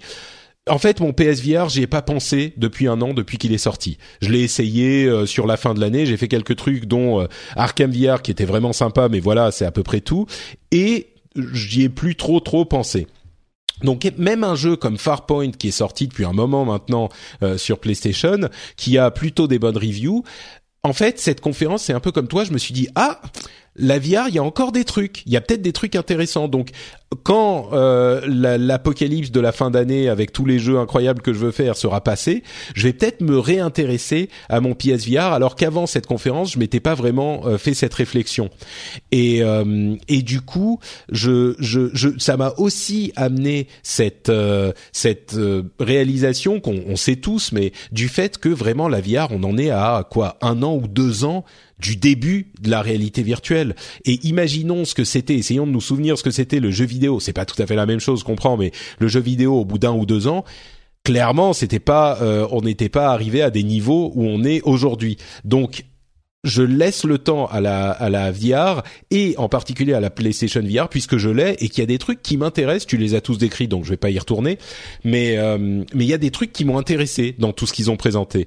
Donc euh, là, je m'attendais pas à me dire euh, ah PlayStation VR pourquoi pas, je vais le ressortir à un moment. Et de fait là, je crois que on va dire début d'année prochaine, je vais peut-être m'y réintéresser quoi. Donc voilà, on, je pense qu'on est assez d'accord sur notre euh, analyse euh, sur ce truc quoi. Euh, bah passons maintenant à la partie, euh, la vraie euh, partie de la conférence de Sony, c'est-à-dire la conférence de 40 minutes où ils ont présenté leur gros machin. Alors qu'est-ce qu'il y avait Grosse surprise, le, le, jeu Ghost of Tsushima, qui est un jeu de Sucker Punch. Vous vous souvenez, ce sont les développeurs de Infamous, qui est un jeu qui a ouvert la conférence avec un, un choc assez important. on joue un samouraï sur l'île de Tsushima euh, au moment de l'invasion mongole. Euh, les Mongols ont, essayé d'envahir le Japon. Euh, c'est c'est et, bon, je vais pas rentrer dans les détails, mais le jeu on n'en sait pas énormément, bien sûr. C'était un premier trailer relativement court, mais narrativement, ça a l'air intéressant. Allez voir le trailer. Moi, j'ai été j'ai été intrigué et plutôt positivement euh, alpagué et ça a l'air d'être entre samouraï et ninja euh, et un jeu de Sucker Punch en monde ouvert. Alors Sucker Punch, euh, clairement, ils savent ce qu'ils font. Euh, bon, je vais, passer plus rapidement sur les autres. Concrete Genie, un jeu euh, qui là encore a cette qualité des jeux indés où on va faire des graffitis animés et c'est à, à, mi-chemin entre euh, l'expérience artistique et une réflexion sur le harcèlement, les bullies euh, à l'école, sur les jeunes et c'est magnifique euh, graphiquement. Euh, un jeu Playlink euh, qui s'appelle Erika, qui, vous savez, c'est ces jeux où on contrôle avec le téléphone. Euh, Far Cry qui annonce son mode coop, ça ressemblait un petit peu à du GTA 5, euh, donc Far Cry 5 coop. Euh, Destiny Curse of Osiris, donc l'extension qui arrive bientôt déjà. Monster Hunter World avec Aloy comme personnage exclusif sur Monster Hunter sur la PlayStation 4. Euh, Call of Duty World War 2. Euh, Onrush, un jeu de course de c'est Deep Silver je crois. une petite vidéo sur Battlefield 2. Spider-Man, un un petit passage narratif plus que gameplay euh, dont on pourra parler. Detroit Become Human encore un trailer avec encore des trucs qui n'ont rien à voir euh, avec ce qu'on avait vu avant, mais qui pour moi a fonctionné. Une toute petite séance de gameplay de God of War euh, qui était vraiment très courte, mais bon, euh, on ne dit jamais non à du God of War. Enfin, ce nouveau, ce nouvel opus en tout cas, euh, un tout petit peu de Horizon Frozen, euh, Frozen Wild, donc l'extension de Horizon Zero Dawn. Euh, encore des images du remake de Shadow of the Colossus qui a l'air vraiment très très beau. Et puis en conclusion une euh, séquence euh, non pas de gameplay mais une séquence de euh, The Last of Us Part 2 qui là encore a fait son petit effet. On va en reparler certainement. Johan qu'est-ce que tu as retenu de, de toutes ces, ces annonces et de toutes ces nouvelles vidéos sur des jeux qu'on connaissait? Alors bon, déjà le jeu de Sucker Punch, euh, je suis un peu comme toi, c'est-à-dire euh, assez intrigué. Puis quand j'ai vu le quand j'ai vu le logo de Sucker Punch, je me suis dit ah ça, je maintenant je sais que ça va être maintenant que c'est intriguant, maintenant que je sais que c'est intrigant, je sais aussi que ça va être fun à jouer. Hmm. Euh, J'avais beaucoup aimé le, le Second Son euh, au début de PS4, euh, qui est pas non plus extraordinaire, mais qui est manette en main est vraiment sympa et, du coup euh, bah maintenant j'attends beaucoup de jeu euh, on verra ce que ça donne. J'espère avoir du gameplay euh, assez rapidement. Moi je crois que j'avais j'avais mis First Light qui était l'extension individuelle indépendante de Infamous en, en, jeu de l'année carrément. C'est pas très long. C'est vraiment une extension mais j'avais tellement aimé euh, et du coup, forcément, Sucker Punch, je, les regarde avec un, un intérêt certain, quoi. Et, mm. et ce jeu-là, euh, c'est difficile à décrire, mais allez voir le trailer. Franchement, le, le Japon médiéval, le Mongol, en plus avec le Marco Polo, je sais pas si vous avez regardé cette série Marco Polo. Moi, j'ai beaucoup aimé série Netflix justement sur euh, Kublai Khan et ses difficultés à maintenir le l'empire construit par son grand-père euh, dans la Chine euh, de l'époque. et, et, du coup, les Mongols qui envahissent, enfin, on dit qu'ils envahissent le Japon, ils sont pas allés très loin, mais euh, mais bon, il n'empêche cet univers, c'est vraiment pour moi. Et puis, ce qu'ils disaient ensuite les développeurs, c'était euh, le le fantasme du samouraï, tout de suite ça te parle. Et voir des Américains qui vont faire un truc sur le Japon, ça risque d'être euh, c'est un petit peu casse-gueule, je pense, mais ça va être intéressant. C'est possible. Je suis, disons que je suis toujours intrigué de voir ce que font d'autres que les Japonais dans euh, le jeu vidéo dans le Japon, parce que souvent les Japonais ils ont leur style et ils font les choses d'une certaine manière, et j'aimerais bien avoir accès à cet environnement japonais et Japon féodal en particulier, avec des jeux qui seraient, comment dire, un petit peu plus fun, un petit peu plus arcade, un petit peu plus accessible, on va dire. mais bon, voilà, ce n'est que mon avis, mais euh, donc euh, oui, autre autre chose? Alors j'ai été soufflé par Concrete Genie euh, donc hmm. le jeu de graffiti. Euh, donc au début, euh, au début du trailer, on, voit clairement que tu fais des, des, des, espèces de dessins, que tu choisis un peu ce que tu vas faire. Donc en fait, tu as des icônes et tu choisis le, la forme que tu veux faire. Puis après, je, pense qu'il y a un mouvement pour pour l'appliquer sur sur un mur, etc. Et très vite, on, on comprend que ça aide, ça sert à, à, résoudre des énigmes. Donc on va pouvoir dessiner un dragon qui crache du feu, qui va permettre de brûler un, un objet pour pouvoir passer, etc. Et c'est vraiment très très très très joli. Euh, alors là, par contre, pour le coup, euh, je pense que c'est peut-être un peu ma le, le, le, trailer que je retiens le, le plus de cette, euh, cette conférence, moi, ça, je trouve ça vraiment, vraiment très, très joli. Ouais. Euh, c'est assez, assez, frappant. Moi, je dirais que c'est euh, peut-être au niveau de Ori euh, sur Xbox, de quand ils l'ont présenté, de Ori and the Blind Forest à l'époque. C'est un truc que tu vois et tu dis waouh D'accord. Là, c'est fou. C'est un truc où tu tu te rends compte que le jeu vidéo peut faire des choses visuellement euh, qu'on n'imaginait pas avant. Donc, euh, ouais, je suis je suis d'accord que c'est un truc. Ensuite, je t'avoue que je suis un petit peu sceptique sur le gameplay, sur le jeu en lui-même, tu vois, sur le gameplay, sur les. Mais, bon, faudra voir. Disons que si, si, même si le gameplay est simple et que si, si le propos tenu sur euh, le bullying, etc. est intéressant, hmm. moi ça me va. Euh, si on est vraiment à, à, la croisée des chemins entre un, je sais pas, un gonome, on va dire pour le côté narratif, et euh, des énigmes un petit peu basiques avec juste euh, du des très jolies images à regarder. Euh, moi, je, ça me fera très bien des, des soirées canapé euh, sans, sans me prendre la tête, euh, voilà. Donc non, moi, c'est là clairement, c'est un jeu que j'attends. Alors, j'ai aussi des interrogations hein, pour savoir si vraiment le propos est là, si les énigmes sont pas un peu trop bateaux, etc. Je pense qu'on on aura des, des, professionnels qui seront là pour nous le dire. sinon, Spider-Man, euh, j'ai très content de voir qu'on pourra diriger Peter Parker, donc sans son costume, euh, avec des phases. Euh, au, je sais plus, il est au lycée ou non Je, sais crois qu'il est un petit peu plus âgé. Je crois qu'il est un petit peu plus âgé. plus âgé. Hein. Ouais. Et en tout cas, hmm. Oui, en tout cas, ça a l'air, ça, ça, ça a l'air, c'est une nouvelle facette du jeu qu'on ne connaissait pas, et, et, du coup, moi qui ai été un tout petit peu refroidi euh, euh, parce qu'on avait vu euh, à l'E3. Euh, là, je regagne un petit peu en confiance. Mais du coup, c'est un système de jeu pour le gameplay, pour les combats, c'est du Arkham, hein, donc ça va pas être pour toi. mais bon, c'est pas grave, je serai Spider-Man.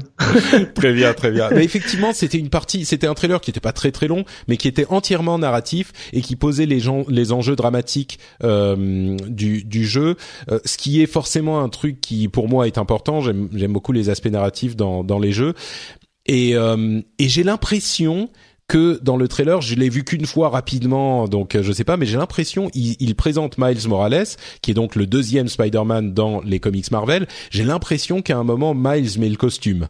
Je sais pas si t'as vu ça ou si c'est moi qui ai mal vu, mais à un moment on voit euh, vers la fin du trailer quelqu'un qui met le, le masque et j'avais l'impression que euh, c'était un noir qui mettait le, ah. le costume. Mais je suis je suis pas 100% sûr. Je vais aller regarder le trailer. Hein. D'accord. Pour voir pour vérifier. Euh, Le trailer, euh, comme tu disais, de Detroit euh, était excellent. Euh, je pense que c'était le meilleur trailer qu'ils aient montré sur le jeu jusqu'ici. Hmm. alors moi, alors là, c'était carrément. moi, je suis fan. Je suis fan de cette façon de présenter les choses avec comme une sensation qu'on remonte le temps. Et euh, je pense pas que ce sera le cas, mais j'aurais vraiment beaucoup aimé de pouvoir à la volée faire un choix, euh, dire voir la conséquence, revenir en arrière, essayer différentes choses euh, jusqu'à résoudre euh, le, le, la situation euh, comme on le voudrait. Alors je sais que c'est pas le genre, on va dire, de, de des jeux de, de cage où on a des choix et, et on voit les impacts plus tard et où peu importe le choix qu'on fait, l'histoire l'histoire continue jusqu'à une conclusion. Euh, mais en tout cas, ces, ces trailers, euh, même les anciens, hein, me faisaient déjà pas mal cet effet euh, où j'ai envie de jouer à ce truc avec tellement d'embranchements. tu veux Life is Strange en fait, comme. je veux... en fait, je veux Life is Strange avec un budget triple A, c'est ça. Ouais, c'est ça. juste un petit mot pour pour conclure sur Spider-Man. Je le, moi aussi, j'ai été complètement conquis par ce truc. Ça m'a, j'ai vraiment hâte qu'il arrive. c'est pour moi l'un des jeux que j'attends le plus l'année prochaine. Sur Become Human. Euh, j'étais pas du tout convaincu par les trailers précédents et je pense qu'il va y avoir plein de petites historiettes. J'ai l'impression parce que à chaque on a eu genre trois trailers et à chaque fois c'est des trucs complètement différents, des personnages différents, aucun rapport. Et donc je pense que ça va être plein de petites historiettes.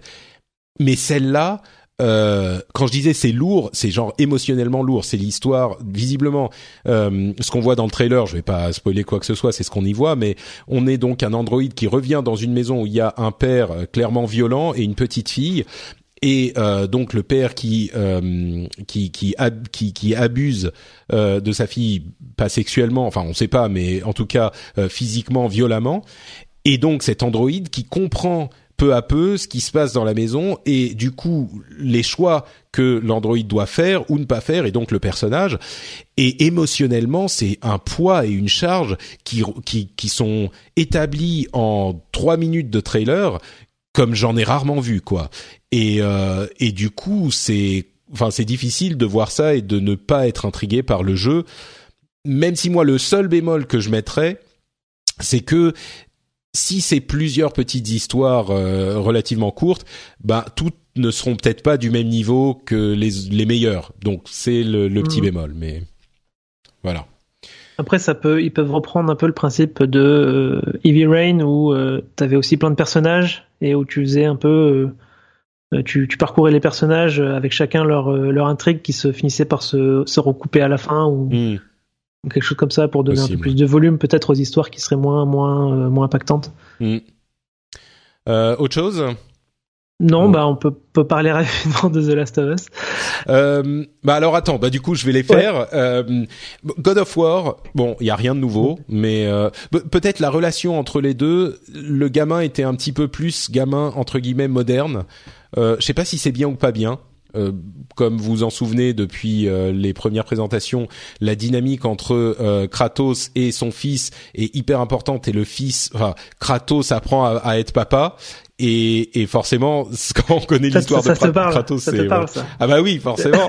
Mais mais c'est déjà si tu veux à la base le genre de truc qui me parle. Alors là maintenant bien sûr encore plus. Mais Kratos si tu veux c'est Kratos. Et euh, il est il a une une euh, façon de voir le monde bien particulière. Et forcément quand tu lui mets un gamin dans les pattes ça ça, ça donne quelque chose d'intéressant on va dire. Mais là autant dans les dans les trailers précédents le gamin avait l'air euh, un petit peu apeuré, un petit peu réservé par rapport à ce qui se passait autour de lui. Autant là, j'avais l'impression de voir un, un, un adolescent aujourd'hui presque, enfin d'entendre en tout cas ce qu'il disait. Je ne sais pas si c'est une bonne chose ou une mauvaise chose. Faudra voir euh, plus loin, mais peut-être que ça deviendrait si c'est systématiquement morose et et euh, et comment dire morose et tendu entre les deux. Peut-être qu'au bout d'un moment, ça devient lourd sur 15 heures de jeu. Donc euh, bon, peut-être que c'est nécessaire. mais voilà, au-delà de ça, le trailer était, enfin les images c'était assez court, c'était peut-être une minute et on n'apprend pas grand-chose de plus, mais il n'empêche c'est God of War donc voilà. Euh, moi j'attends le jeu depuis la première présentation. Maintenant tout ce qu'on me montre en plus, on va dire que ça ça m'intéresse pas plus. Je sais que je veux y jouer. Euh, ok, on, montre de nouveaux ennemis, etc. Euh, ouais, suis pas spécialement attiré par ces nouveaux trailers. Je trouve pas que ça nous ajoute quelque chose en fait hmm. vis-à-vis -vis de la première présentation. Maintenant on veut le jeu. ouais, on est d'accord.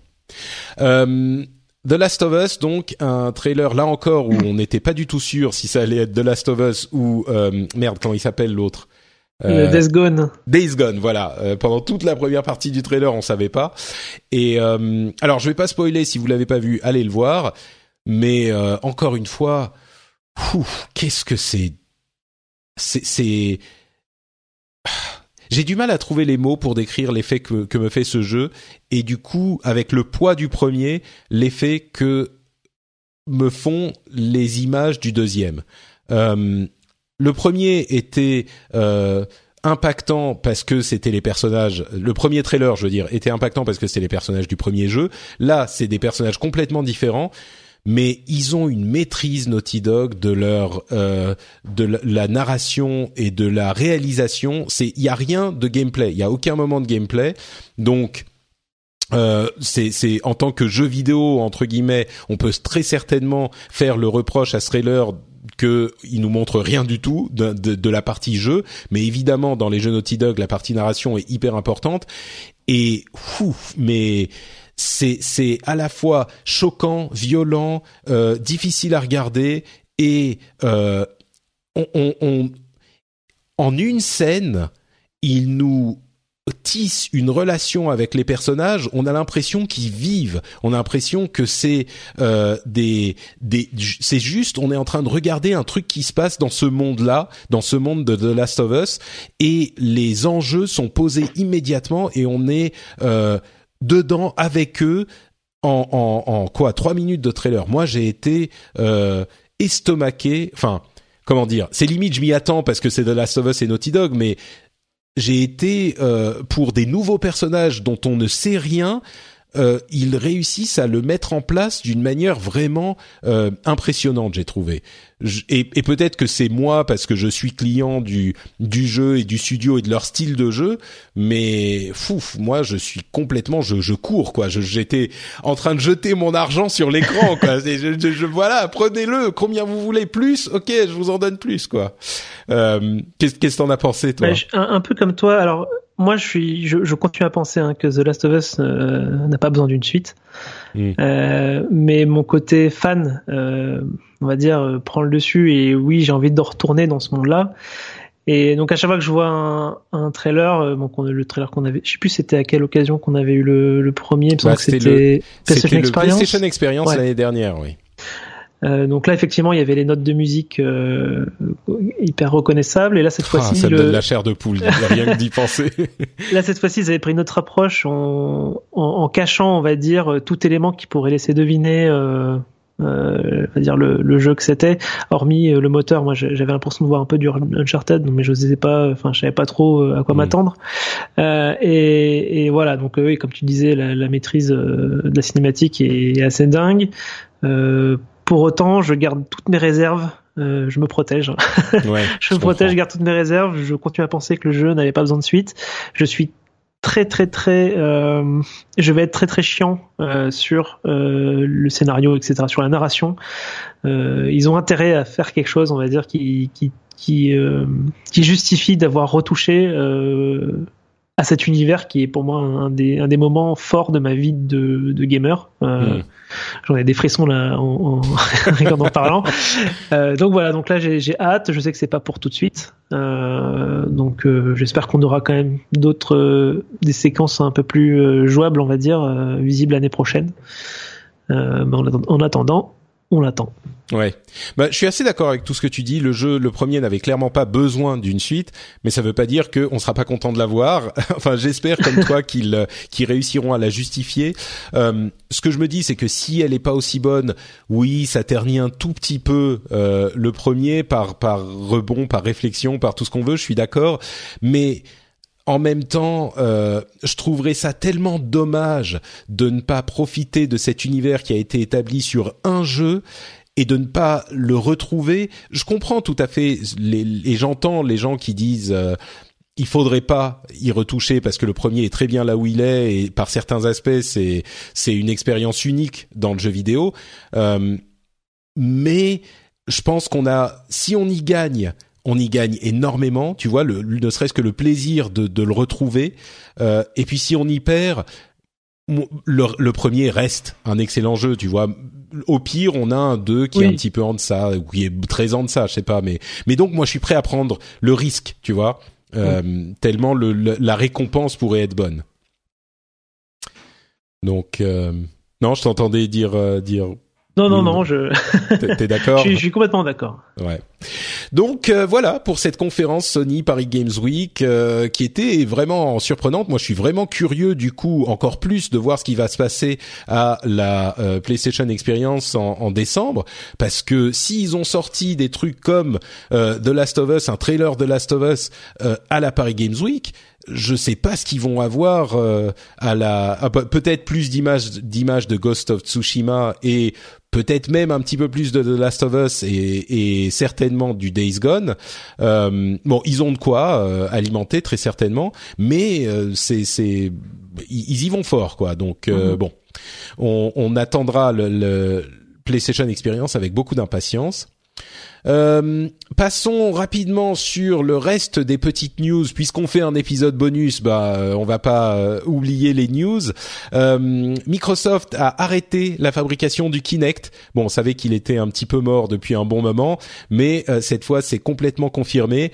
Et j'évoquerai l'analyse très juste. Je crois que c'était notre ami Cassim qui l'avait dit. Bon, Microsoft abandonne le Kinect, mais ils peuvent quand même être heureux parce que la technologie du Kinect euh, continue à vivre d'une part dans les Alexa et les assistants connectés intelligents et d'autre part dans le capteur de visage de l'iPhone 10 euh, qui sort bientôt.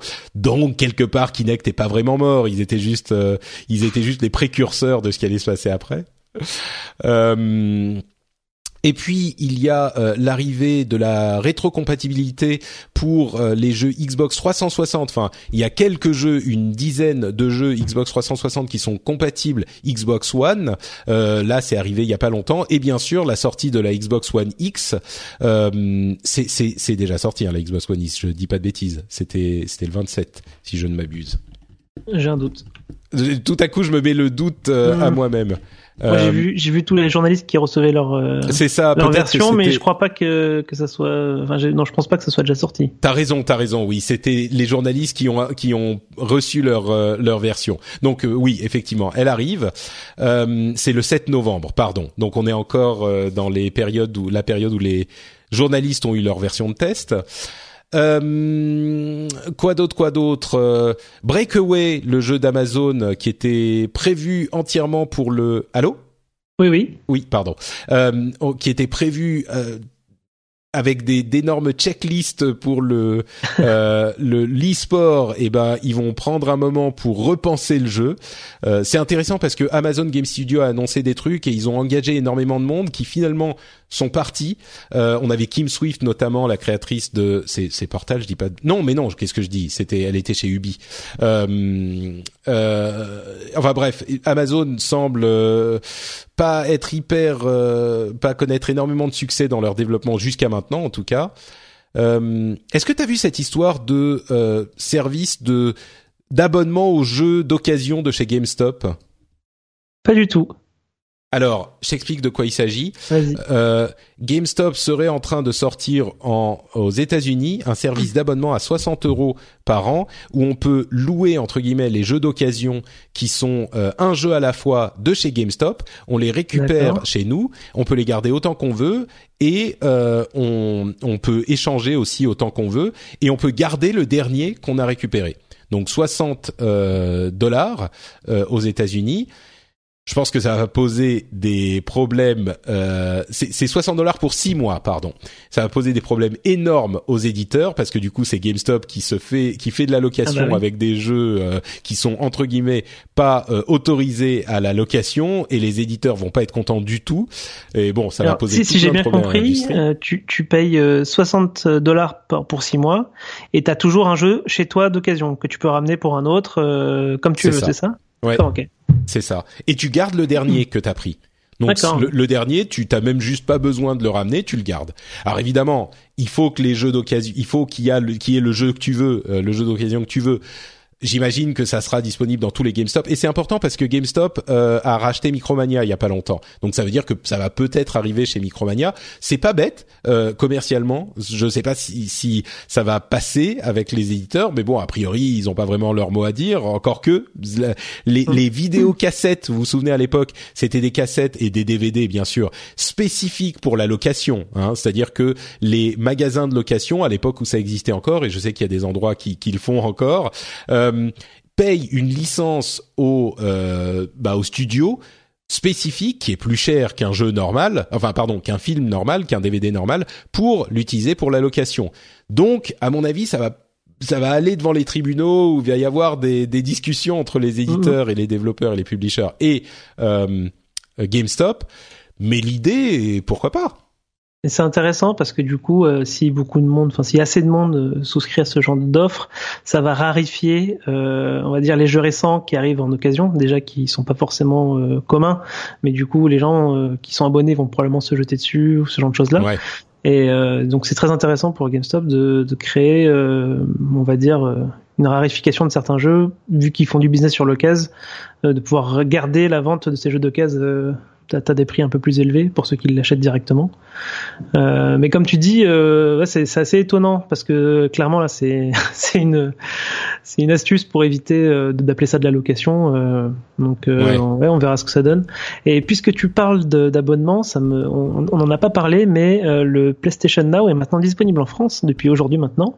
Ah, bah je savais même pas. Euh, ça a été euh, annoncé via communiqué de presse juste avant la conférence, donc on hmm. pensait qu'ils allaient, en parler pendant le show, mais en fait pas du tout. Et du coup, c'est 17 euh, euros, enfin 16,90 euros par mois. Si Combien C'est possible ça? 16 16,90 euros. D'accord. J'ai un doute. Est-ce que c'est par mois ou plus? Enfin, je sais pas. Mais en tout cas, par mois, ça me semble pas déconnant.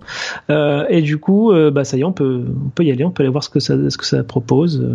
Donc j'ai vu Il y a des options par an, ou enfin par trimestre ou par Alors je sais pas du tout. Euh je sais pas du tout. J'ai vu passer euh, juste rapidement après je me suis mis devant, le, devant la conférence, mais voilà j'y repensais maintenant là et donc euh, et donc voilà. Effectivement, oui. Bah pour ceux qui ne le connaissent pas, le PlayStation Now, c'est ce service de streaming de jeux PlayStation. Alors il y a des jeux, une liste de jeux spécifiques PlayStation 3 et PlayStation 4 maintenant.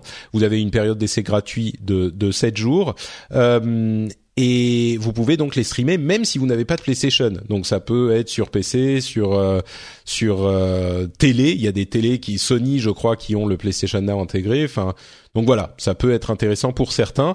Euh, oui, c'est un petit peu plus cher, mais c'est aussi ça nécessite pas la console. Donc ça peut et si vous avez une bonne connexion, bien sûr, on connaît les problèmes de ce type de de mode de jeu. Bon bah écoute, euh, je crois qu'on va arriver à la fin de cet épisode un, petit peu bonus. Euh, du coup, je te remercie d'avoir été euh, d'avoir été avec moi pour parler de tout merci ça. Merci de m'avoir invité.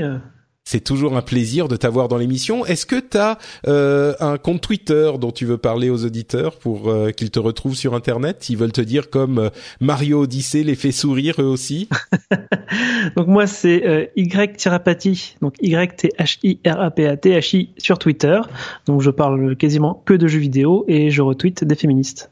Très bien, merci beaucoup. c'est ce que tu dis à chaque fois. on sent le, ça, la décrit, ça décrit le, ça décrit l'éditorial, la ligne éditoriale de ton Twitter. Voilà, c'est ça. Bon, pour ma part, je suis Note Patrick sur Twitter et sur Facebook. Je suis aussi sur FrenchSpin.fr où vous retrouverez d'autres émissions que je produis. Euh, et vous pouvez également, bien sûr, aller sur iTunes euh, pour laisser des reviews et des petites étoiles euh, pour euh, cette émission. Euh, vous pouvez faire comme Kaelissa ou Sejam 2011 qui ont laissé que du bonheur 2 et Actu condensé parfait avec euh, 4 et 5 étoiles. Euh, la, Kaelissa d'ailleurs dit euh, un seul bémol peut-être, c'est que ça ne parle pas beaucoup de RTS. Mais il est vrai que l'actualité n'est pas forcément très remuante dans le domaine. Effectivement, je pense qu'on est d'accord sur ce point. Euh, mais donc vous pouvez aller laisser des étoiles euh, sur le catalogue iTunes ou d'autres catalogues de podcasts que vous utilisez s'ils font, s'ils autorisent les reviews. Euh, et bien sûr, vous pouvez dire à vos amis d'écouter l'émission Le Bouche oreille dans les podcasts, c'est toujours euh, le meilleur moyen de découvrir des nouvelles euh, productions qu'on apprécie. Donc euh, dites à vos amis que vous appréciez le rendez-vous jeu si c'est le cas, ça sera un bon moyen de nous filer un petit coup de main. Et sur ce, bah écoutez, dans pas très longtemps, dans une même pas une dizaine d'heures, je vais partir pour les États-Unis pour la BlizzCon c'est euh, d'ailleurs Blizzard qui, pour une fois, j'ai accepté l'invitation parce qu'ils nous euh, ont invités pour qu'on fasse un épisode de l'émission euh, The Instance que je fais en anglais. et ben on va la faire live à la BlizzCon sur un des, des une des scènes. Donc évidemment sur un truc comme ça, moi je comptais pas y aller à l'origine. Et puis ils ont dit ben on vous invite pour ça. Donc j'ai j'ai j'ai comment dire interrompu mes principes et je me suis dit bon bah je vais accepter le truc parce que vraiment c'est une occasion que que je veux pas rater. Et du coup, euh, si tout va bien, le week-end prochain, on aura un épisode euh, du rendez-vous jeu qui sera spécial BlizzCon pour voir ce qu'ils ont annoncé. Euh, mais vraiment, je suis content. Merci beaucoup, Johan, d'avoir participé à l'émission parce que je voulais qu'on en fasse une avant cet épisode BlizzCon parce que BlizzCon, mmh. on se concentrera bien sûr sur ce qui se passera là-bas mais il y avait tellement de trucs dont on voulait parler aujourd'hui que euh, ça aurait été euh, euh, trop dommage de ne pas le faire. J'ai réfléchi un instant à faire un épisode enregistré dans l'avion. après quelque chose. après le rendez-vous tech dans l'aéroport, le rendez-vous jeu dans l'avion, ça aurait été intéressant. Mais bon, il y aura peut-être d'autres occasions à un moment. Mais donc voilà pour le programme dans la semaine à venir. Vous pouvez me suivre sur Twitter si vous voulez avoir l'actu de ce qui se passera là là-bas. Et puis, bah, on se retrouve dans, allez, une semaine, j'espère euh, qu'on pourra faire euh, un épisode là-bas pour euh, un nouveau rendez-vous jeu. Merci à tous de nous avoir écoutés et à très vite. Ciao, ciao. À bientôt.